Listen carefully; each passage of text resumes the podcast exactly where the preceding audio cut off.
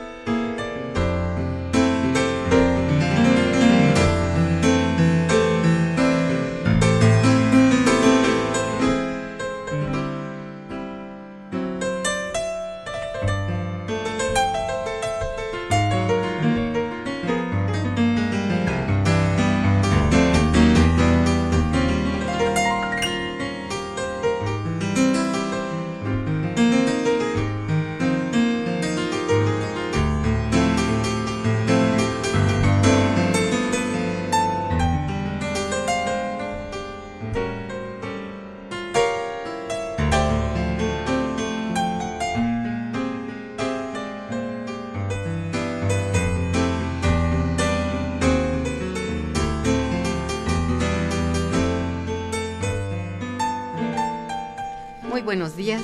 Bienvenidos a Momento Económico, coproducción del Instituto de Investigaciones Económicas y Radio Universidad. Les saluda Irma Manrique, investigadora del Instituto de Investigaciones Económicas, hoy jueves 21 de junio de 2018. El tema que abordaremos el día de hoy es oferta y demanda de alimentos en México. Para eso contamos con la valiosa presencia del maestro Agustín Rojas Martínez. Bienvenido Agustín, buenos días. ¿Qué tal doctora? Buen día, muchas gracias por la invitación. Nuestros teléfonos en el estudio son 55 36 89 89 con dos líneas. Y para comunicarse desde el interior de la República, el teléfono LADA sin costo 01800 505 26 88. La dirección de correo electrónico para que nos envíen sus mensajes es una sola palabra, momentoeconómico.unam.mx. De nuestro invitado. Agustín Rojas Martínez es licenciado y maestro en Economía por la Universidad Nacional Autónoma de México, técnico académico asociado de tiempo completo en el Instituto de Investigaciones Económicas, también de la UNAM en las unidades de investigación de economía urbana y regional y de economía del sector agroalimentario. Sus líneas de investigación son economía de la alimentación y el desarrollo regional, seguridad alimentaria, pobreza y desigualdad social. Entre sus publicaciones destacan Política económica y política social en México, Desequilibrio y saldos, publicado en revista Problemas del Desarrollo, Expectativas de la distribución electrónica de alimentos en México, publicado en la revista Estudios Sociales y el Suelo Agrícola en México, retrospección y prospectiva para la seguridad alimentaria.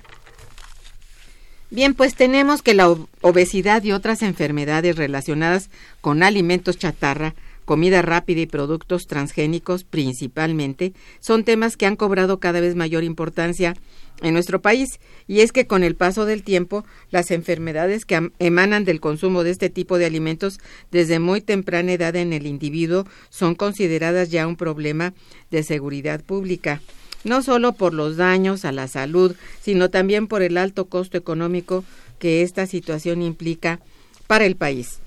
Nuestros invitados o nuestro invitado de hoy realizó una importante investigación al respecto y se encuentra con nosotros para compartir sus reflexiones en torno a obesidad y salud pública en México, transformación del patrón hegemónico de oferta, demanda de alimentos.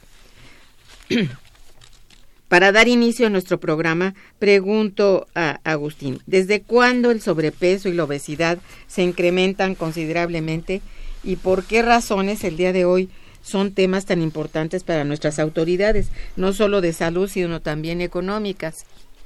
Bueno, antes que nada, muchas gracias doctora por la invitación. Pues en efecto, eh, el motivo justo de este de esta charla que, que tenemos es para presentar algunos de los resultados que encontramos el doctor Felipe Torres y su servidor en una investigación justamente que tenía por objetivo abordar el efecto que tiene la obesidad en México, los efectos en términos eh, del incremento en cuanto a la prevalencia y en ese también eh, sentido los efectos en cuanto al desarrollo económico, justamente porque la obesidad desde eh, propiamente desde la apertura comercial, pero ya de manera notable a partir de la incorporación de México al Tratado de Libre Comercio de América del Norte, se convierte paulatinamente en un problema eh, que hoy en día tiene eh, los saldos prácticamente negativos en términos, si bien de salud público, pero también eh, ya presenta considerables afectaciones, eh, como lo mencionaba, para el desarrollo económico. Eh, en este caso, lo primero que quisiera comentar es justamente qué es la obesidad, ¿no? Para dar una idea general de por qué se convierte en un problema grave. Pues la obesidad prácticamente es la acumulación de grasa en el organismo que tiene efectos nocivos justamente sobre la salud. En este caso, la obesidad tiene diversos factores, ¿no? entre los que se pueden eh, mencionar y obviamente que eh, encontramos es que se refiere por un lado a que pueden ser eh, el sobrepeso y la obesidad consecuencia de un estilo de, vida poco saludable, también obviamente de una desinformación por parte del tipo de alimentos que en teoría estamos consumiendo y también eh, en otro sentido un poco más ya este pues digamos desde el punto de vista antropológico sociológico en lo que se ha configurado como un ambiente, ambiente obesogénico esto que quiere decir que son muchos los eh, factores que intervienen que tienen que ver si bien con la cuestión del parámetro eh, alimentario el parámetro social también incluyen la eh, dimensión biológica, en este caso que tiene que ver ya con cuestiones, por ejemplo, de índole genético. Sin embargo, eh, pues nosotros a lo que eh, nos abocamos justamente es a analizar cuáles han sido las transformaciones que ha sufrido en principio la alimentación en México a partir, como decía yo, de la incorporación al Tratado de Libre Comercio de América del Norte, que fue prácticamente inicios en la primera mitad de los 90 del siglo pasado, sí porque a partir de ese momento, por ejemplo, la prevalencia de la obesidad y el sobrepeso en México eh, tienen un brinco este tremendo. Solamente por mencionar una cosa. Por ejemplo, en el año, digamos, 1988, solamente uno, eh, tres de cada diez este, mexicanos mayores de 20 años, eh, en este caso, presentaban obesidad y sobrepeso. Los datos, por ejemplo, de la última encuesta de salud y nutrición del 2016 apuntan que ya son 7 de cada 10 los mexicanos que presentan algún grado de sobrepeso y obesidad. Es decir, que prácticamente este, pues se duplicó la cifra, ¿no? Y esto obviamente ha generado pues prácticamente un panorama adverso justo porque en este caso la, el sobrepeso y la obesidad eh, si bien sí tienen manifestaciones en este caso este como decía, desde el punto de vista biológico, la cuestión es que el tratamiento que se le ha dado no responde a las causas estructurales, que en este caso nosotros encontramos justamente como la conformación de un patrón hegemónico de oferta y demanda de alimentos. ¿A qué quiero decir? En este caso, por ejemplo, eh, la medicina se aboca simplemente al tratamiento, al diagnóstico, tratamiento, y en este caso que son los efectos seculares de una mala alimentación. Sin embargo, no está en condiciones de poder responder a cuáles son las causas que generan justamente estos incrementos en la grasa corporal, que es este pues, parte nodal del, en este caso de pues de la problemática, ¿no? Sí, e, es decir, eh, esto va, si hablamos estructuralmente, o sea, de, de razones estructurales, tiene que ver también con el tipo o el tamaño del ingreso, digamos, de la mayoría de la población. Así es. ¿Verdad? Porque se da más bien, y esto seguramente lo dirás más adelante, con personas de, bajos ingresos, más en personas de bajos ingresos que en otras. Aunque es generalizado, es muy notable que la gente de bajos ingresos tiene una tendencia mayor precisamente a, la obesidad. Y esto parece este, paradójico, ¿no? Porque si tienen pocos ingresos, bueno, ¿por qué es que están obesos? Porque lo que consumen es justamente absolutamente insano. Claro. ¿Eh? Y digamos que esto responde a dos problemáticas, ¿no? De orden estructural. Justo es que, eh, bueno, en este caso, de manera paralela a la configuración del Tratado de Libre Comercio, que es más bien la apertura de México al exterior en términos comerciales, sí vamos 10 años antes quizás, eh, lo que fue la primera década, primera mitad, perdón, de la década de los 80, México hace una transformación en su modelo de desarrollo económico, sí. que en este caso obviamente pasa de lo que es de un modelo de desarrollo interno hacia un modelo de apertura comercial que va a ser liderado por las exportaciones y obviamente el flujo comercial va a ser el motor de desarrollo. Entre otras cosas, el problema ahí fue que en este caso la autosuficiencia alimentaria y la producción nacional que teníamos eh, se desdibujó, se ausentó una política alimentaria, en este caso impulsada por el propio gobierno obviamente por los campesinos, se dio pie a un comercio prácticamente de importaciones y en este caso solventar nuestra seguridad alimentaria netamente con los ministros de alimentos provenientes de diversos países que son eran en este caso ya se habían consolidado como potencias este agroexportadoras pero eh, esencialmente esto tiene, eh, esa es la primera causa estructural. La segunda es que justamente este nuevo modelo de desarrollo lo que impulsó fue justamente una industria alimentaria liderada por empresas agroindustriales transnacionales que en este sentido, eh, por un lado, consolidan una oferta que prácticamente ya tenía en términos de su contenido una transformación radical porque ya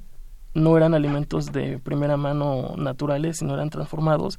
Y eso obviamente también ya tuvo una carga prácticamente de eh, lo que se puede llamar, ¿no? Eh, completamente de aplicaciones biotecnológicas, donde por ejemplo los alimentos ya pudieron tener en términos generales un mayor tiempo de vida, este, por ejemplo en los estantes de los supermercados, en las alacenas, justo porque en esta aplicación de técnicas biotecnológicas lo que hicieron es permitir la conservación en mayor eh, tiempo para poder hacer obviamente un mayor nivel de flujos comerciales. Y eso a su vez lo que ha generado es que esta nueva configuración de un patrón alimentario prácticamente regido por la industria alimentaria se haya extendido no solamente en ciudades, que es el punto nodal donde se transforma, que más adelante lo abordaremos con detalle, donde está el núcleo de la transformación del patrón alimentario, sino que hoy en día se ha extendido hasta espacios rurales. ¿Eso qué quiere decir? Bueno, que no solamente las personas con un ingreso bajo y un ingreso alto están teniendo, vamos a decirlo así, condiciones distintas de alimentación, sino que ambas están enfrentando la misma oferta alimentaria que, si bien en este caso, como se lo menciona, ¿no? por restricciones de ingreso, los estratos bajos prácticamente tienen en principio que sacrificar la calidad de la alimentación porque no pueden acceder a productos con, en este caso que son si bien eh, un poco más sanos, pero obviamente implican mayor nivel de gasto. Y este esto ha que ha llevado que por un lado eh, se dé justamente eh, lo que en un primer momento se llamó la doble carga de la malnutrición. En principio era que los estratos de ingreso con mayor nivel eh, regular podían tener una dieta de, en términos generales regida así por la oferta alimentaria, pero con un mayor nivel de consumo en cuanto a cantidad. Esto generó, por un lado, que los estratos de alto ingreso tuvieran obesidad y, en ese sentido, eh, los estratos, digamos, de bajo ingreso, espacios rurales, por un lado, presentaran quizás desnutrición. El problema es que ahora los estratos, por ejemplo, de ingresos bajos, si bien presentan desnutrición por el nivel de ingreso precario, también los que pueden tener acceso a los alimentos industrializados presentan obesidad. Pero lo que está aquí en juego es que la misma oferta, el patrón hegemónico de oferta y demanda de alimentos, permea todos los estratos sociales, con ingresos obviamente distintos en cuanto a la magnitud, pero con los mismos efectos. Y es por eso que, por ejemplo, la prevalencia de la obesidad se manifiesta no solamente por estrato, se puede analizar a partir de las encuestas de ingreso y gasto la prevalencia por nivel de ingreso, pero no propiamente por este, vamos a decirlo así, que sea algo que esté ajeno ya a toda la población en México. Sí, es, es como dices bien, y esto queda claro, es una transformación del patrón hegemónico de oferta-demanda. Es decir, hay un cambio sustancial en ello y esto es lo que hace que, bueno, en general, la oferta de, de alimentos sea totalmente distinta a la que estaba presente en épocas anteriores. Es esto, ¿no? Claro. Así. La cuestión es que, por ejemplo, digamos, todavía hacia la mitad del siglo pasado, en México se vivió un periodo en el cual se configuraron distintos patrones alimentarios en términos territoriales, es decir, eran, como mencionaba, alimentos que obviamente vienen en mayor medida directamente del campo, con centrales de abastos, eh, centros de acopio, pero eran eh, era un patrón alimentario propiamente mexicano, ¿no? Que obviamente tenía influencias pasadas, pero el problema es que ahorita el patrón alimentario es hegemónico porque es igual en todos los espacios territoriales del país y obviamente a nivel global. Efectivamente. Esto es muy importante, qué bueno que se destaca. Bien, estamos aquí conversando con el maestro Agustín Rojas Martínez sobre oferta y demanda de alimentos en México en Momento Económico, programa transmitido a través de Radio Universidad. En este momento hacemos un breve puente musical a cargo de la música de Chucho Valdés en un disco llamado Pianísimo. Disfrútenlo. Está escuchando Momento Económico.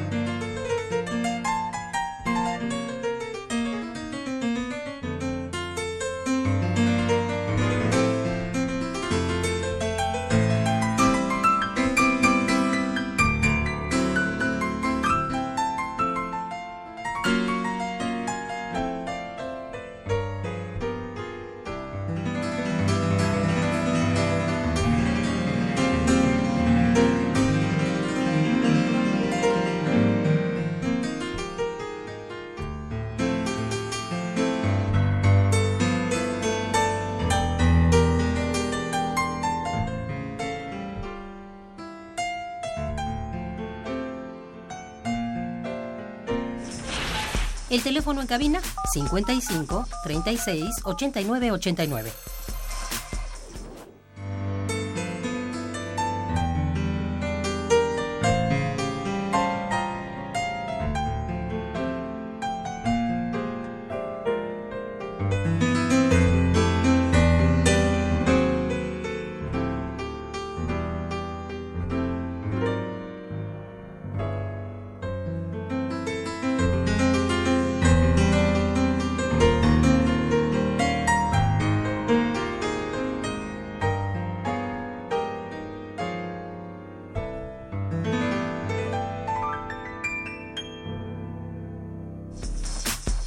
Continuamos en Momento Económico.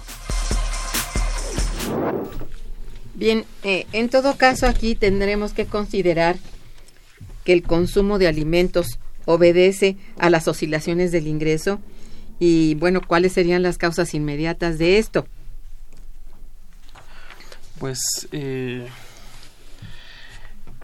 en el artículo de investigación que pues elaboramos al doctor Torres y yo, encontramos que justamente el factor determinante a la hora de configurar el patrón alimentario, en este caso visto como las posibilidades del acceso al consumo de alimentos, es justamente regido por el ingreso. Si bien como mencionaba en el eh, bloque anterior, el eh, patrón hegemónico oferta-demanda de alimentos se ha configurado de tal forma que se ha extendido a nivel planetario, pero también en todo el territorio nacional.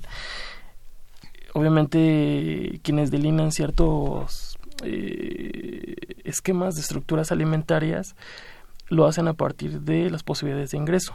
Y esto eh, pues tiene que ver prácticamente con la situación pues de una condición estructural ¿no? que viene también dada en este caso por eh, pues la crisis económica, ¿no? principalmente porque ha afectado sobre todo a los hogares eh, pues de menores ingresos con mayor nivel de vulnerabilidad y que obviamente además de eso presentan condiciones, por ejemplo, de pobreza. Claro. Esto, eh, en términos generales, el ingreso se vuelve la fuente inmediata bajo la cual también se empieza a moldear la oferta alimentaria, porque obviamente la oferta alimentaria obedece a un tipo de demanda, pero también a un nivel de demanda, que en este caso queda supeditado justamente por el factor monetario. Em, en términos generales, la configuración actual de la dieta, por ejemplo, de los estratos eh, de bajo ingreso, eh, está tendiente, en este caso, sobre todo en los espacios urbanos, a una eh, dieta que es pragmática en cuanto a tiempos, ¿no? En términos de que es de baja calidad, pero que obviamente se consume principalmente fuera del lugar. ¿Esto qué, a qué me refiero? Obviamente desde la década de los 80, de los 90, el cambio, por ejemplo, en el mercado de trabajo obligó a hacer una reconfiguración también del esquema, en este caso, del hogar. Eh, los trabajos, obviamente, se, la jornada de trabajo se incrementó.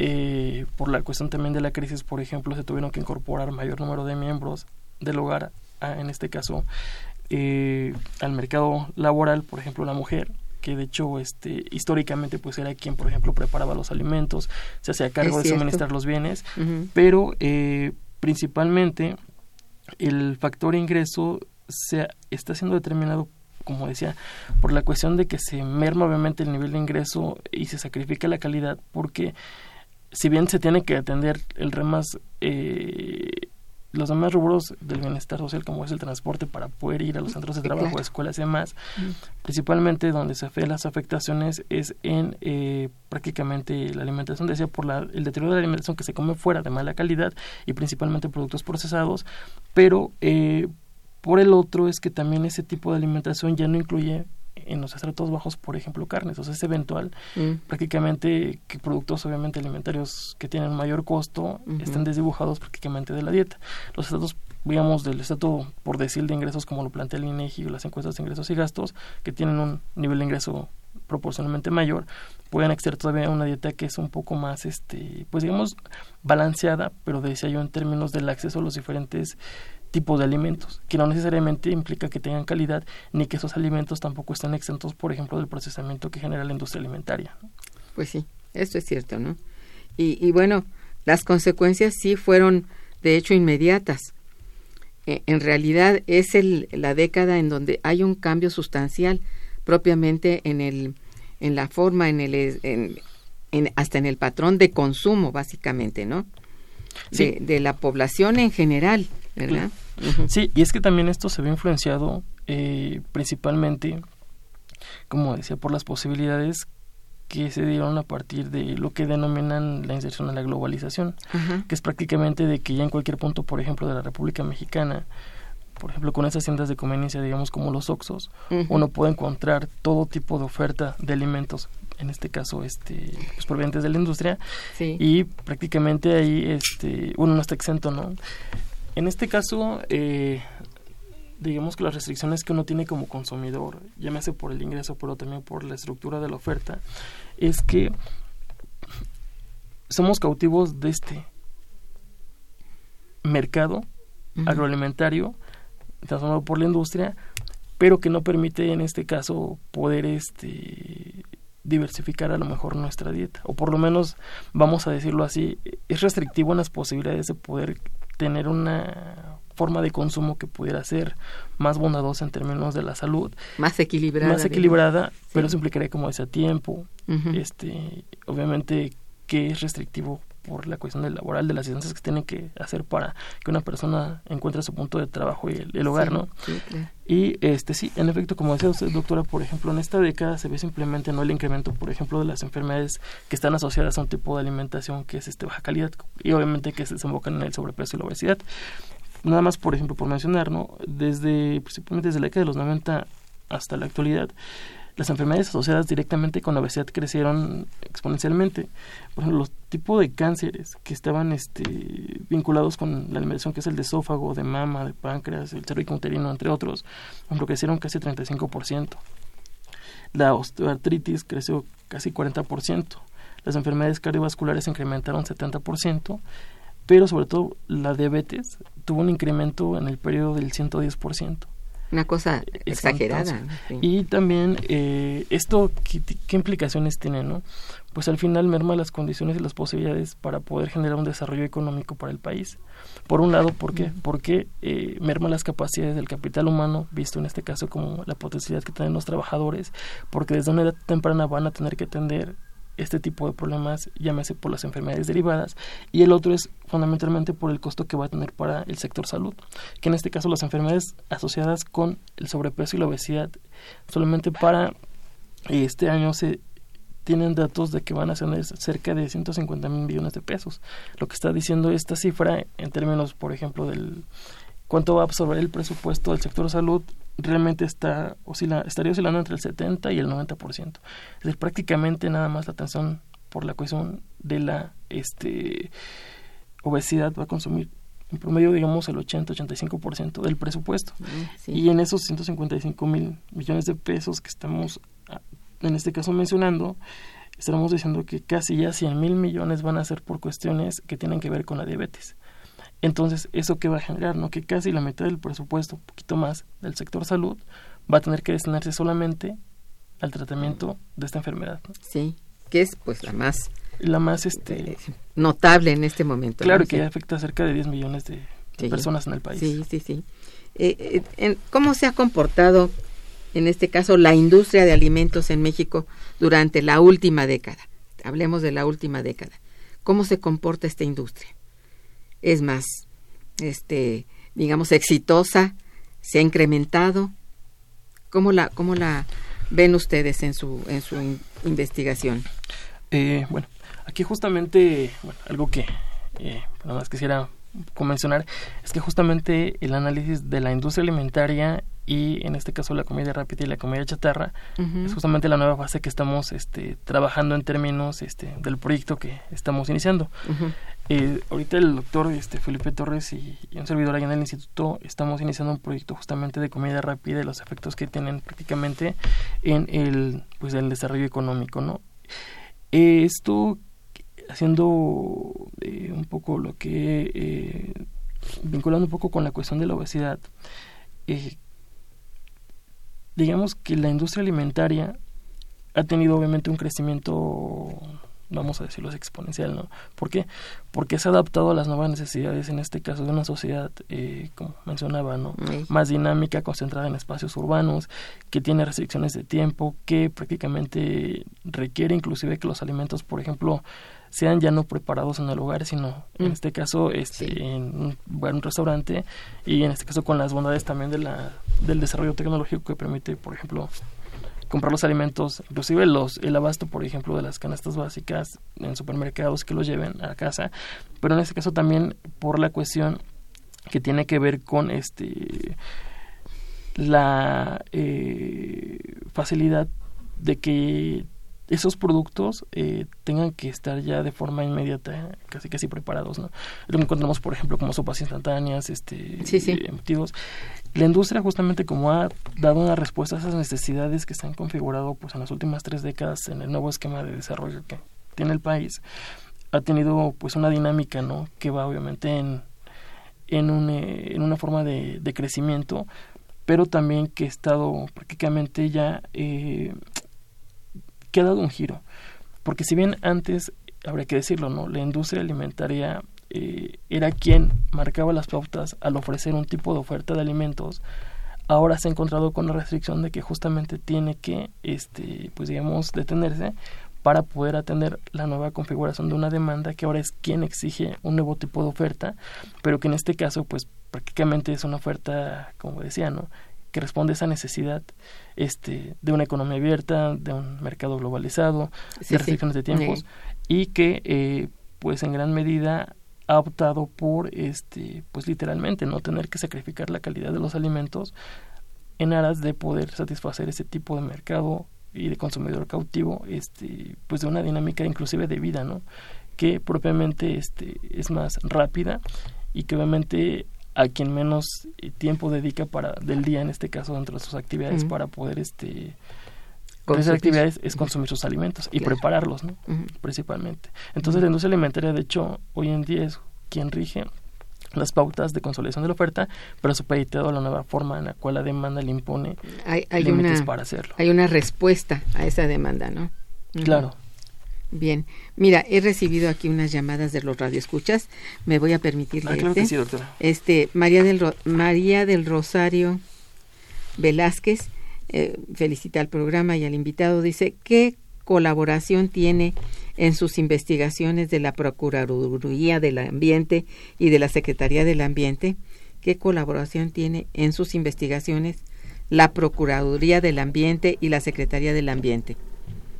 Eh, ustedes han asistido, yo creo que a eso se refiere, este, a, a estas instancias para poder realizar sus investigaciones o conocer un poco más sobre este asunto de la oferta y demanda alimentaria. O sea, propiamente en la cuestión que tiene que ver con el ambiente, ¿no? Digo, es un factor que obviamente este, influye mucho. Sí. En la cuestión ambiental, propiamente en este artículo no la abordamos. Eh, simplemente, como decía, abocamos- nos abocamos a la cuestión de la estructura del patrón de oferta y demanda de alimentos. Ujú. En otra investigación que de hecho justo estamos en el momento de, de, cierre, Ah, de eh, cerrar. de cerrar, es este una investigación que trató la cuestión de la seguridad alimentaria en México en términos de las dimensiones regionales, ¿no? Eh, se hizo una investigación ahí donde sí se incluyeron variables que, y bueno, se hizo un análisis sobre cuestiones ambientales, de cómo en este caso, por ejemplo, ¿no? Por cuestiones de factores climáticos, las zonas que históricamente eran productoras, por ejemplo, de granos básicos, por este tipo de cuestiones que tienen que ver principalmente ya con el cambio climático, la erosión y demás de Sí. tierras, han afectado y han armado, por ejemplo, las zonas que anteriormente eran de autoconsumo, ¿no? que ahora ya no pueden producir y que han tenido pues prácticamente afectaciones este en el en el entorno este de la producción de alimentos. Pero eh, en este caso eh, pues digamos que no no fue una instancia donde acudiéramos para lo que en este caso estamos comentando no que es lo de la obesidad. Y, y si, si encuentras tú que hay, debería haber un, digamos, un momento en que ustedes tuvieran que asistir a este, a estas entidades para conocer el, el impacto del, del ambiente o el impacto realmente de esta, pues, de esta tendencia, digamos, a enfermedades alimentarias, ¿eh? de la alimentación en el ambiente, o sea que de las personas al ambiente hubiera un- una afectación o contrario, que el ambiente con el cambio climático y todo han tenido que cambiar, por ejemplo, sus costumbres, sus usos y costumbres respecto a la alimentación, independientemente al, al nivel de ingreso y a sus condiciones de trabajo y sus horas de, de comida, ¿no? Yo creo que el ambiente es un factor que es crucial actualmente y como Sí. mencionaba ahorita, ¿por qué? Sí. Porque justamente eh, los factores que tienen que ver, por ejemplo, con desastres naturales Ujú. son factores de riesgo para, en este caso, la producción alimentaria y la seguridad Sí, alimentaria. claro. Ahora, otra cuestión que, pues, que ahorita sería bueno mencionar es que este problema de la obesidad, por ejemplo, es un problema de seguridad alimentaria. ¿Y por qué lo es? Porque realmente el país está supeditado a la una oferta alimentaria que en principio, si bien está regida por la industria alimentaria, también parte de los insumos son importaciones principalmente de Estados Unidos. Ahora, esa situación, por ejemplo, vamos a llamar del maíz, ¿no? Eh, mucho en el debate actualmente se menciona si el maíz es transgénico o no, qué implicaciones tiene para la salud y, por ejemplo, la siembra de ese tipo de maíz, qué tantas afectaciones tiene para el medio ambiente. Entonces, es un factor que es imprescindible eh, ya y obviamente es ineludible no considerarlo en cualquier análisis, llámese de, de alimentación o inclusive del desarrollo económico, pero este el ambiente juega un papel central a la hora, por ejemplo, de tratar de pensar una política que pueda revertir la obesidad y el sobrepeso, porque eso implicaría tener que producir nuestros propios alimentos. Porque es la única forma en la cual nosotros podemos asegurar que los alimentos que se producen y que consumimos en el país, llámese que estos puedan tener un proceso agroalimentario, estarían libres de algún tipo de este de alteración, llámese genética o en este caso con implementación de pesticidas o cualquier otra cosa que asegure la producción para eso. Está complicado, ¿eh? Bien, vamos a un breve corte musical y regresaremos. Quédense con nosotros. Está escuchando Momento Económico por Radio UNAM.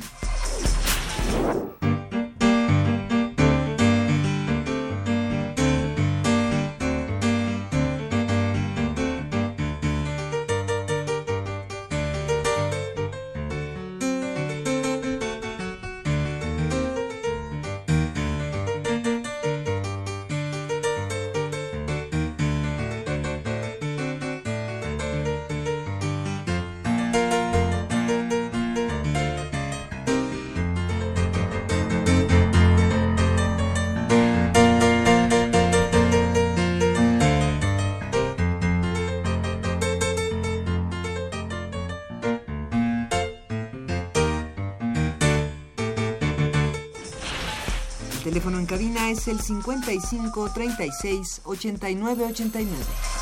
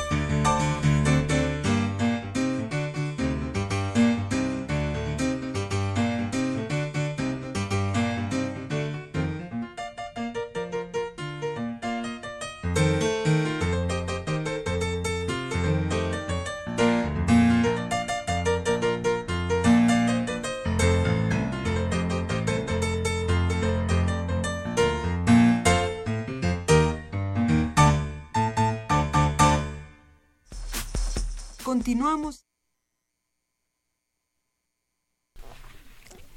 Bien, aquí hay este una llamada de don Agustín Mondragón, bienvenido. Este felicita al invitado y al programa. Dice, desde que México dejó caer el campo y el maíz mexicano, ahora consumimos un maíz de imperio del imperio yanqui y sin control de salubridad, el 90% de este quizá es transgénico. Pues sí, sí lo es. Claro. Dice, en mercados de la Merced se ven más alimentos chatarra que frutas y verduras. Y, estas, y estos son productos con acerrín de madera. No sé yo eso. Al no haber economía de las clases mayoritarias, nos obliga a comer productos chatarra, que es un gran negocio. Es ahí que aumenta la mortalidad por diabetes, infartos, etcétera.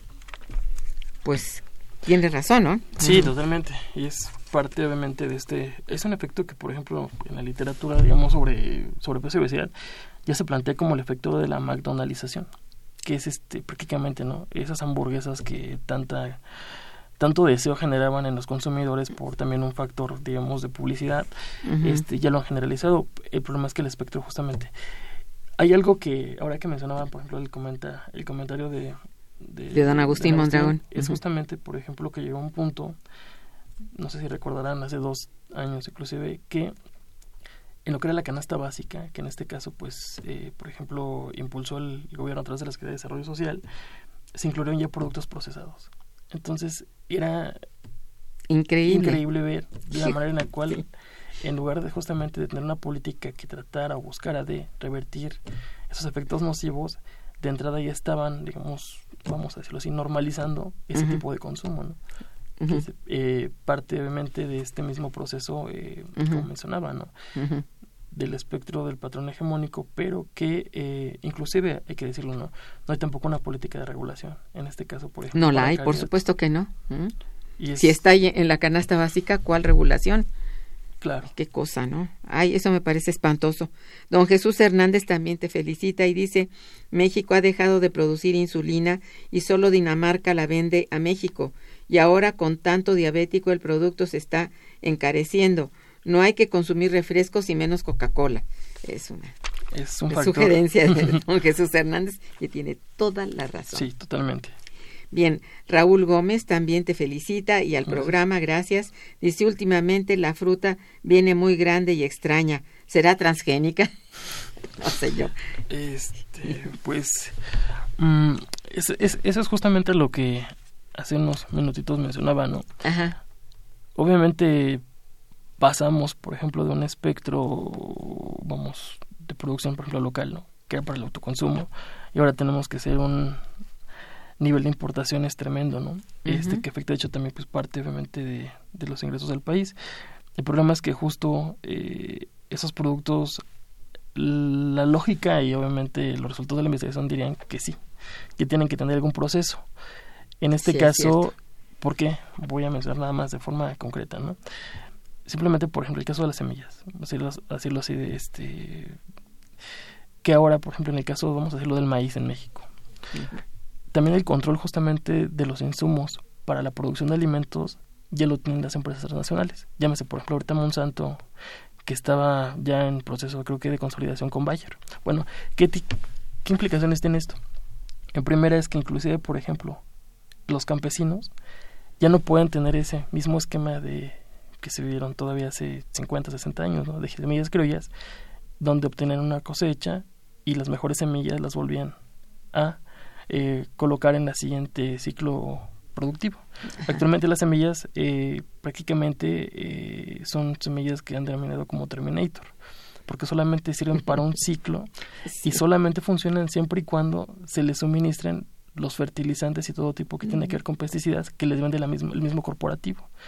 Y obviamente ese mismo proceso de cuidado ante cualquier plaga hace que los alimentos pues obviamente tengan que producirse, si ven con esta en condiciones distintas, distintas pero aparte tengan que ser estéticamente bonitos para su venta en este caso en los supermercados, ¿no? Eso quiere decir, bueno, obviamente sí, digo, las semillas, por ejemplo, llámese las frutas criollas, pues no tienen una, un tamaño ni un color tan vivo, ¿no? Como a lo mejor los que estamos consumiendo actualmente. Y obviamente también eso se ve en términos, por ejemplo, en el momento que uno está ya eh, digamos, degustando el sabor, son insípidos, inclusive en algunos casos. Insípidos, es cierto. Pero obedece a eso, prácticamente de que inclusive no podemos decir que estén libres porque no estamos produciendo los alimentos que consumimos. Eso tendría que ser una política alimentaria impulsada desde el Estado para tratar de revertir esos efectos. Y obviamente que eso, vamos a decirlo así, la política alimentaria también es una política de seguridad nacional que podría incidir en una política de salud pública porque puede reducir el número de enfermos. Mira, ahora estamos en en graves dilemas ahí con esto del Tratado de Libre Comercio, etcétera. Y bueno, en todo caso, ¿cómo debiera ser renegociado un tratado de libre comercio por parte de nuestras autoridades en materia de alimentos? ¿Tú qué sugieres?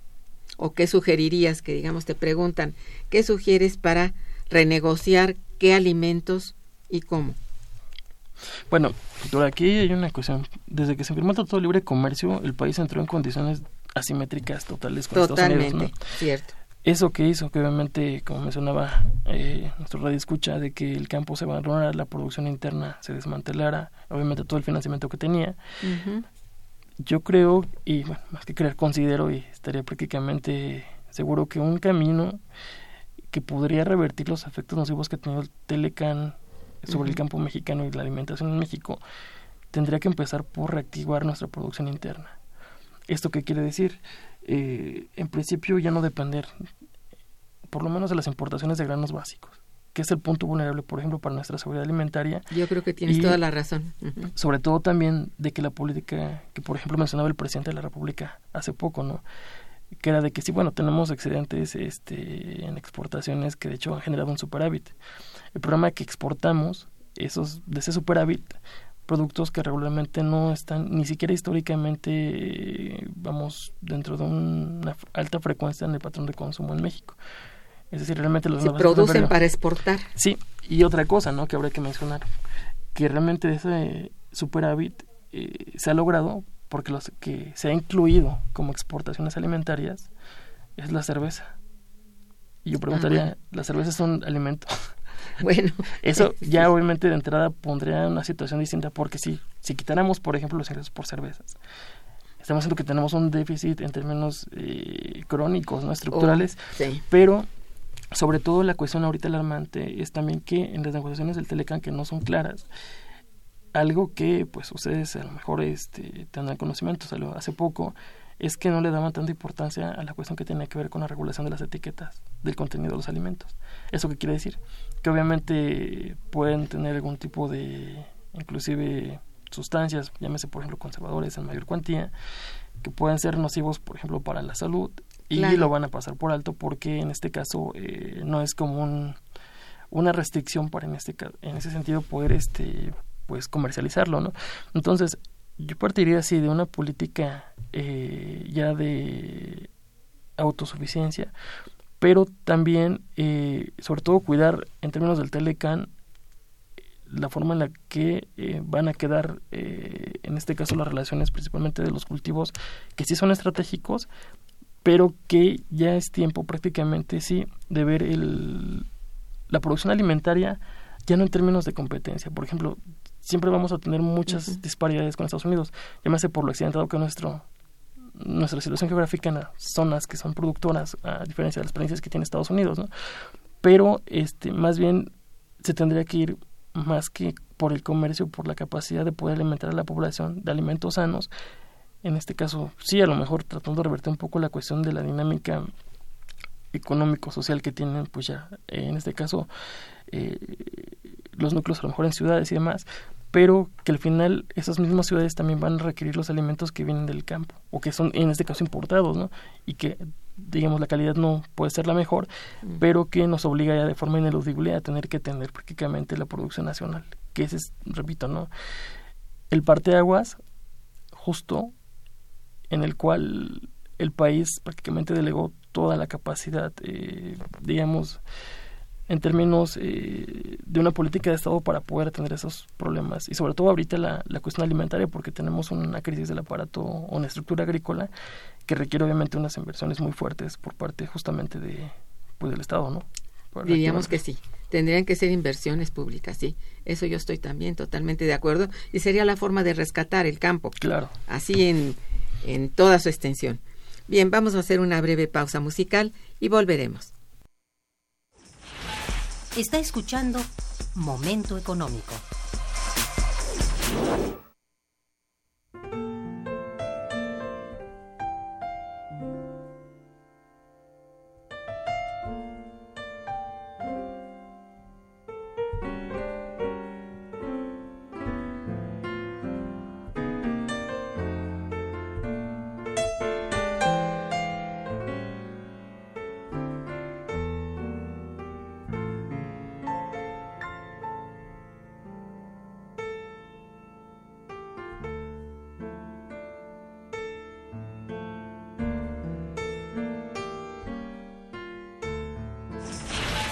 El teléfono en cabina 55 36 89 89.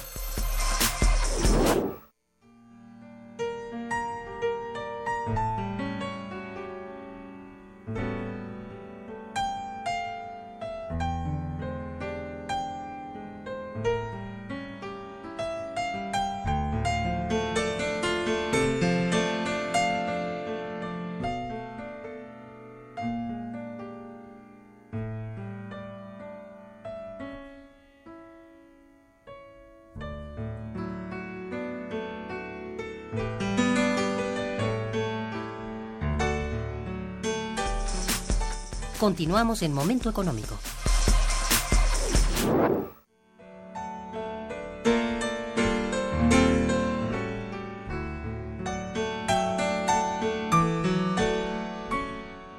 A ver, aquí digo, yo sé que mm, ya nos has hablado de, de por qué razón las enfermedades crónico-degenerativas merman la actividad económica del país, pero este, ¿cómo, cómo hacer eh, digamos, cuál sería en principio el tipo de política alimentaria, de salud, pues, en cuanto a la producción y consumo de alimentos eh, en México.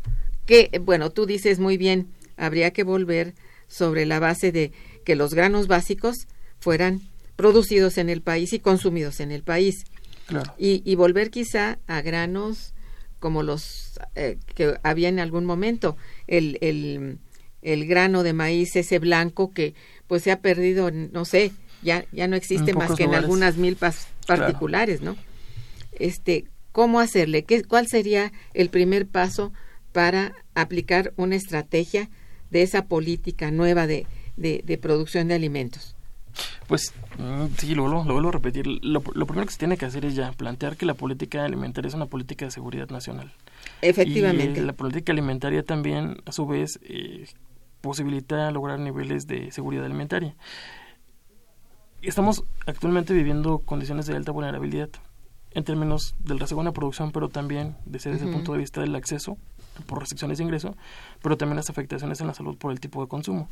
En principio, eh, en este circuito, vamos a llamarlo así, de producción, circulación y consumo, en el lado de la producción se tiene que, sí, ya replantear ineludiblemente una, un nuevo esquema ya de autosuficiencia, que es posible. De hecho, ya. Es posible. El doctor Torres ya justamente elaboramos también otro artículo de investigación donde mostramos que el suelo en México tiene la potencialidad para autoabastecer, eh, en este caso de alimentos, por lo menos los básicos, a la población, que son los del patrón alimentario tradicional.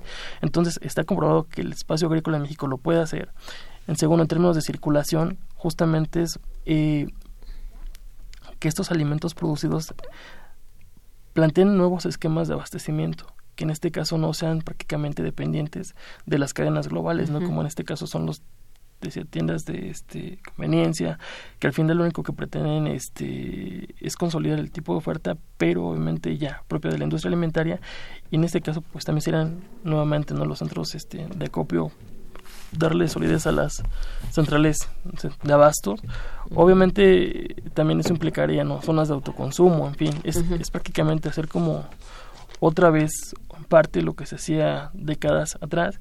Y en el términos del o en términos de consumo, sería que si el Estado tuviera que tener una política de regulación del tipo de alimento que se está consumiendo, porque pues en efecto, ¿no? Eh, por ejemplo, cuando hubo regulación, por ejemplo, en la cuestión de las primarias, ¿no? De que no se tenían que dar comida este eh, rápido, chatarra, por ejemplo, refrescos, este, digamos, papitas, no sé, cosas que los niños obviamente buscan el gobierno fue laxo, realmente se discutió, pero al final prácticamente nada más se quedó en cuestiones de recomendaciones. No se hizo, obviamente, vamos a ver, una política agresiva. No se hizo nada. Prácticamente. Entonces, yo creo que es eso, ¿no? Por un lado, la política de producción, de abastecimiento y una política de cuidado en términos de, este, de las restricciones y obviamente del cuidado, vamos a decirlo así, ¿no? De lo que se está consumiendo y sobre todo ahorita también en los niños, ¿no? Así es. Mira, hay todavía este, algunas preguntas aquí y reflexiones del público. La señora Hilda de San Román, este, saludos, doña Hilda, felicita al invitado y al programa. Dice, los niños ahora consumen dulces con fructosa, que no produce saciedad y por eso comen y comen. También los alimentos ahora tienen lecitina de soya, que es altamente energética y contribuye a ganar peso. Los cultivos transgénicos y el uso de plaguicidas deterioran la salud de, los, de las poblaciones y terminan con las áreas naturales, selvas, montes, que son arrasadas con tala y fuego. La alimentación no debiera ser un negocio, es algo que se debe cubrir con alimentos de calidad para proteger la salud. Es justamente lo que nuestro invitado de hoy está justamente recomendando que la alimentación es una cuestión de seguridad nacional claro. y, que hay que poner atención a este tipo de política eh, de producción alimentaria. María Elena Martínez también eh, felicita al invitado y al programa. Dice, felicito la labor tan importante que hacen en relación con este tema. Gracias, doña María Elena. ¿Mm? Em, Carlos Valdés felicita al invitado y al programa. Dice, el aparato gubernamental está al servicio de Washington, por lo tanto, no hay remedio para estos problemas. Hoy que, que no sea tan pesimista. Sí lo hay. Mm, hay, hay la forma, ¿no? Claro, eh, si bien el consenso de Washington, como menciona, es prácticamente el esquema del nuevo modelo de desarrollo, decir eso de no hay salida, yo creo que ya prácticamente nos estaría encarcelando al, al desastre, ¿no? Sí, cancelando posibilidades. Eso no difícil, pero yo creo que si bien tiene que ser prácticamente una política que venga realmente del, del Estado, también eh, creo que solamente en términos de la participación como ciudadanos y en este caso de las demandas que tengamos a nuestras autoridades para que eh, puedan revertir esa situación, se pueden pues dar avances sustanciales. Y yo sí lo quisiera nada más en un minuto eh, plantear que esta cuestión de la obesidad, pero sobre todo la cuestión del deterioro del sistema alimentario, es un problema que quizás no se ha dimensionado bien. Pero, eh, hacía justamente una reflexión con, el doctor Torres, ¿no? Más allá de que, por ejemplo, inclusive los alimentos se ocupan como mecanismos para especulaciones financieras en los mercados internacionales y eso afecta, por ejemplo, el nivel de precios internos del país ante las oscilaciones en términos más, por ejemplo, periodos de crisis. La situación es que los alimentos que históricamente han tenido la función desde el origen de las civilizaciones de ser la base del desarrollo económico, pero también del progreso social, actualmente en la medida, digamos, de esta catástrofe, los mismos alimentos nos están generando una paulatina, una paulatina condición de deterioro y de muerte. El acto alimentario, de hecho, hoy en día, bajo estas condiciones y bajo el tipo de alimentos que consumimos, es un acto prácticamente sí de condicionamiento, de dependencia, pero también ya es una es un mecanismo en el cual prácticamente eh, la misma condición humana, la condición de vida se ve deteriorada en la misma medida que consumimos más, ¿no? Es triste que estemos cautivos justamente de esta oferta, de este patrón hegemónico, pero, pues repito, la única manera de poder justamente salir de este, pues digamos, desastre alimentario es, en principio, pues asumir que nuestro, nuestro propio bienestar también depende de nuestra forma de alimentarnos, ¿no? Y yo creo que eso es parte nodal de cualquier sociedad. Sí, e, es individual y es al mismo tiempo colectivo. Es algo de también de tener la voluntad mm, de exigir y las autoridades de toma de decisiones adecuada para el país también, ¿no? Pues te agradezco muchísimo ah, tu presencia en el programa. Lamentablemente se nos acabó el tiempo. Y bueno, lo que quiero es también agradecer a todos nuestros radioescuchas que han participado y se han interesado. Estuvo en los controles técnicos Socorro Montes, en la producción eh, Araceli Martínez y Santiago Hernández, en la coordinación y conducción una servidora Irma Manrique, quien les desea muy buen día, pero mejor fin de semana. Gracias. Momento económico. Radio UNAM y el Instituto de Investigaciones Económicas presentó Momento económico. Momento económico.